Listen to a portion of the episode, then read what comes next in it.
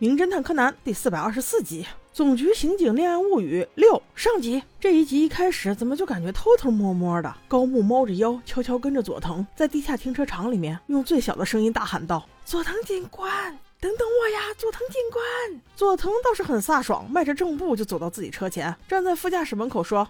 打开，高木不明就里，傻不赖呆的把把手一拉，嘣的一声，一个那种可以蹦跳的小丑蛇玩具直接爆了他的头，把他也吓了一大蹦啊！安静的地下车场里瞬间充斥着笑声。佐藤也一改严肃脸，立刻温柔起来。这个玩具不错吧？回头也叫由美来试一下。二人你一言我一语，气氛相当暧昧哟。他们不知道的是，周围停了多少重案组来监视他们的同事。这下子白鸟估计又要酸几天喽。高木正准备给由美打电话说要玩玩具的事儿，没想到由美在领导旁边竟然听到了一个不可思议的消息：木木警官正在物色一个人选，要调到鸟取县去配合当地警方工作。此人需要工作能力强，单身没负担，了解鸟取周边情况，而且还得是男的。这这这。这不就是高木呗？不用他说，我都帮他选了。关键是一去就要三年起步啊！此消息迅速在办公室内传开，单身男青年们，包括白鸟，都高兴的不得了啊！估计此时郁闷的就高木一个吧。但这只是个设想，最后是谁还不一定呢。大家都回到办公室后，就接到了一个大案子：米花镇的一栋大楼里，二十三层出现了一个男尸，发现尸体的是一位女性。头目组合迅速出现场，其他工作人员各自配合行动起来。女人斜刘海，招手停，打扮时尚，一看是职场女性，和死者是。同事关系，室内没有打斗痕迹，门锁也没有破坏迹象，明显熟人作案。佐藤迅速在女子手机相册里找到了一堆图片，问她死者有没有跟某个人发生过矛盾。女人也是十分配合，知无不言，言无不尽，直接指出了一个很有可能的犯罪嫌疑人。在把细节证据都收集好之后，二人赶回去的路上，竟遇到了柯南侦探团。我本想着好不容易有一集不以他们为主了，没想到又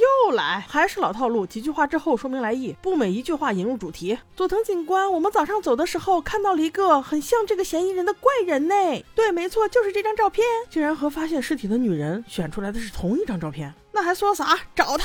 招手亭女说：“这人叫阿腾，一直跟他的朋友一起住。”于是很快，警方带着女证人还有侦探团就找到了阿腾。刚按开门铃，还没说几句话呢，阿腾的室友给大家了一个大惊喜，原来他就是千叶警官。今天正在休假，所以不知道这个大案子。本想着有熟人了，应该好进展一点吧，没想到千叶倒成了最难过的关，因为他出面作证，说是早上死者死亡时间七点到七点半之间，他和好基友阿腾一直在家里看电视。那一个警察的证言举足轻重。案件瞬间进入了僵局。佐藤正准备跟千叶 battle 几句，但是招手亭女人先发制人了。她指着阿藤，有些失控道：“你说谎就是你，警官，我跟你说实话。”他是我前男友，好几次我都发现早上七点多他出现在死者家附近呢。阿腾终于辩驳了一句：“哎，我说你这个八婆，估计那是你还没睡醒吧？我才没有嘞！”没想到这会儿步美又来劲了。佐藤警官，就是他，就是他，我们看到的人就是他，还穿着雨衣，戴着帽子呢。柯南倒是很冷静，我说各位不要站在这里说吧，不如我们先进屋，让千叶警官拿出他们七点到七点半看电视剧的证据来。哎呀，我的妈！这终于说了句人话呀！